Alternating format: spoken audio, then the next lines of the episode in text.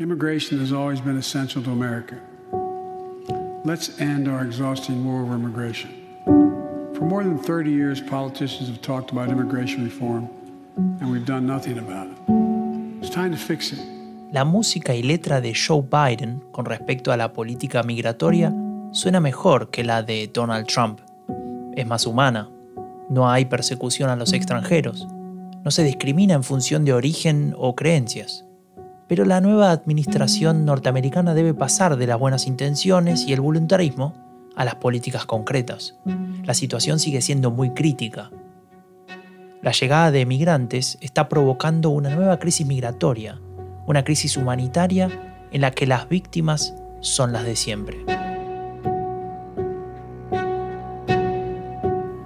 En el tercer y último episodio de esta serie sobre inmigración, abordamos la problemática en la frontera estadounidense y la relación contradictoria del país norteamericano con la emigración.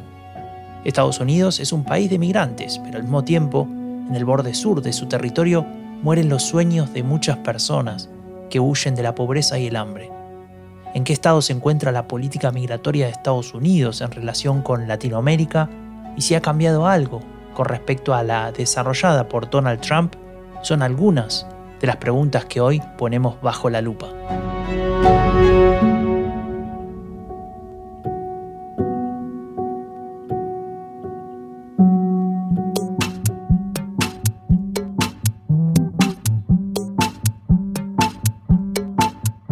A veces hay que mirar dos veces. Hay que ser cuidadoso para no perderse ningún detalle. No queremos que nada importante pase desapercibido especialmente si se trata de lo que nos interesa.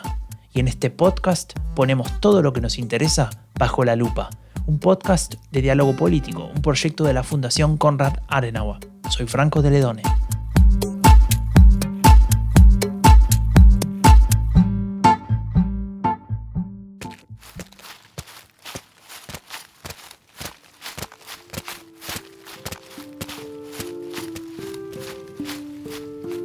Hacemos este episodio, en la frontera sur de Estados Unidos, en la localidad de Del Río, estado de Texas, está ocurriendo una verdadera tragedia. En cuestión de días, la cifra de emigrantes se multiplicó por 10. Son mayoritariamente haitianos, pero también cubanos e inmigrantes de Centroamérica. Y meses atrás hubo otra crisis con la llegada de niños centroamericanos solos a la frontera sur de Estados Unidos el estado de cosas en torno a las migraciones de emergencia es muy grave. Las cifras muestran el mayor aumento de migrantes en 20 años. Las detenciones, por ejemplo, en lo que va de 2021, han sido de más de 1.300.000 personas. Nos relata esta terrible situación Gabriel Pastor, periodista residente en Washington y colaborador de Diálogo Político y del diario El Observador de Uruguay. El tono de preocupación en el periodista es evidente no es para menos. Lo que nos está contando habla de una crisis humanitaria de enormes proporciones, en la que las víctimas son las de siempre. Personas indefensas en busca de un lugar donde tener una vida digna. Niños solos, sin padres ni madres, que se enfrentan a la dureza de las rutas migratorias sin saber si podrán resistir el embiste. Ante esta situación, la única solución que propone la administración Biden es un plan de evacuación con vuelos para el retorno de los inmigrantes a Haití, pese a la situación de extrema pobreza que hay en ese país.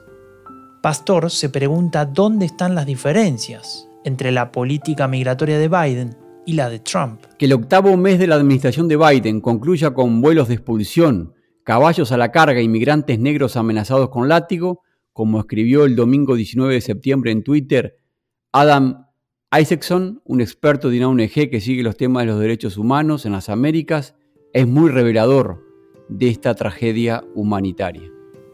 Es muy revelador también de los planes de Biden en política migratoria, pero hay que ser justos, como nos cuenta Gabriel Pastor.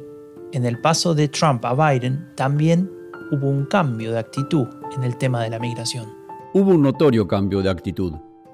La administración Trump aplicó políticas antiinmigrante bajo un relato antiinmigrante, algo que Biden no hace. Biden es un humanista. Pero como le respondí en la pregunta anterior, en términos generales, hablaría todavía de que estamos en el terreno de las buenas intenciones. El proyecto para iniciar el camino legal hacia la ciudadanía para los 11 millones de indocumentados que viven en Estados Unidos, una promesa de campaña que Biden transformó en un proyecto de ley, pero está demorado en el Congreso. En un Congreso que está partido en dos además. Biden se comprometió a establecer en 125.000 el límite de las admisiones anuales de refugiados, pero desde el próximo año fiscal. Este año, en una suerte de transición, estableció ese techo en 62.500, pero claro, estaba en 15.000 en la era de Trump. El cambio es importante.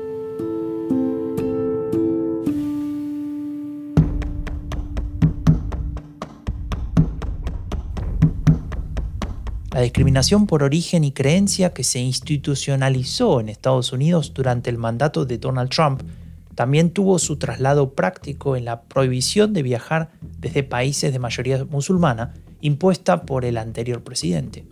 Esta medida ha sido anulada por Biden, que trata de separarse del mandato anterior tanto en decisiones simbólicas como en otras de más calado.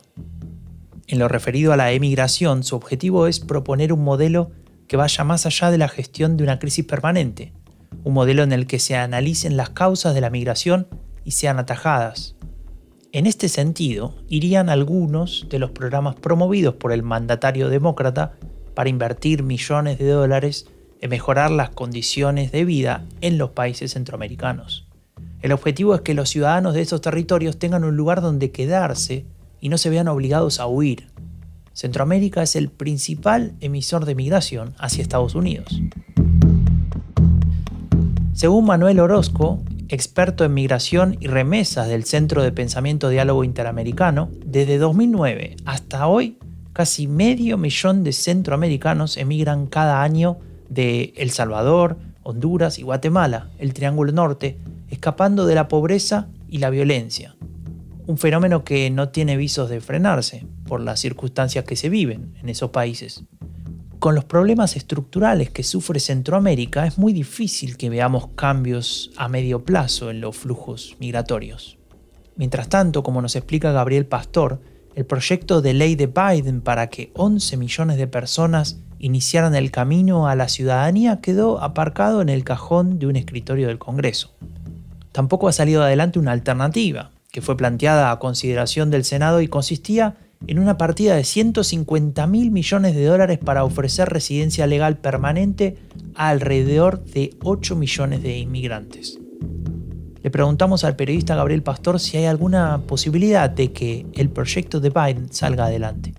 Un grupo de académicos en leyes pidió a la vicepresidenta Kamala Harris que el proyecto se incluya en una iniciativa de reconciliación presupuestaria Así se puede sortear el problema de las mayorías especiales que el Partido Demócrata no tiene. Pero hasta este momento no hubo una respuesta, por lo menos públicamente. Significa entonces que este año no habrá un plan integral para los 11 millones de inmigrantes indocumentados y tampoco uno de alcance menor. Es decir, Franco, que en el tema migratorio volvemos a foja cero cuando más necesarias son iniciativas para una inmigración segura, ordenada y regular, llegan trabas de todo tipo. Los bloqueos por razones ideológicas o cálculo electoral. Pero Estados Unidos debe reflexionar sobre si puede seguir creciendo como país, cerrando la frontera a las personas que buscan un lugar para hacer su vida y poder aportar lo que saben hacer. Las trabas a la emigración tienen consecuencias en la economía, más en sociedades envejecidas que necesitan afrontar procesos de renovación demográfica. El censo de 2020 reveló una desaceleración en el crecimiento de la población de Estados Unidos. Durante la última década, estamos hablando entre 2010 y 2020, la población creció solo un 7,4%, la segunda tasa más baja de cualquier década desde el primer censo del país en 1790. No hay una sola explicación para este fenómeno, uno de ellos es el declive de cierto tipo de migración. La inmigración legal se ha mantenido más o menos estable, pero el número de inmigrantes no autorizados se ha reducido desde 2007. La inmigración más lenta tiene implicaciones considerables para el futuro mercado laboral estadounidense, eso es innegable. Como resalta Gabriel Pastor, la emigración siempre anima la economía del país de acogida y además imprime otra vitalidad como consecuencia de la interculturalidad, que siempre es enriquecedora. Estudios en Estados Unidos revelan que la desaceleración de la inmigración, en particular la de México, va a tener implicaciones para el futuro crecimiento de la economía y de la fuerza laboral estadounidense.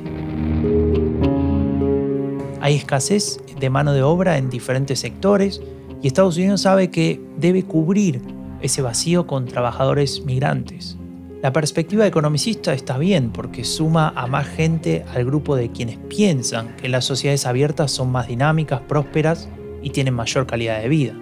Pero en la frontera sur de Estados Unidos estamos hablando de una tragedia humanitaria, de familias desesperadas y niños no acompañados cuyo destino está marcado por factores contra los que no pueden luchar. Estamos hablando de derechos humanos, no de mano de obra, aunque a veces nos olvidemos.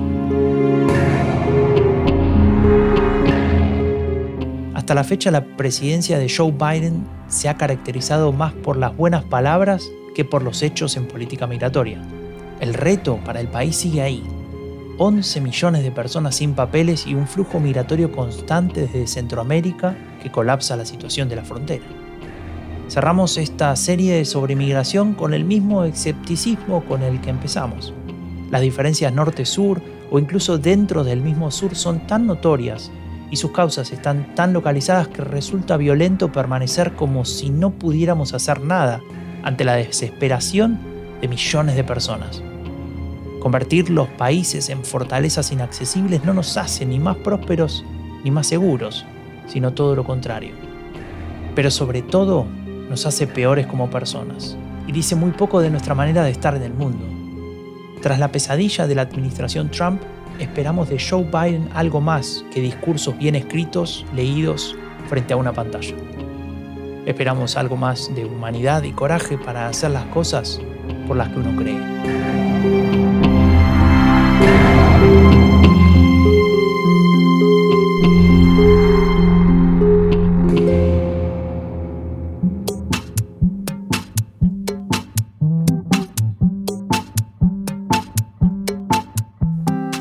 Hasta aquí llegamos hoy. Ingresa a dialogopolitico.org para leer más sobre la política global y latinoamericana y no te olvides de registrarte en el newsletter para recibir cada semana lo más importante en tu email.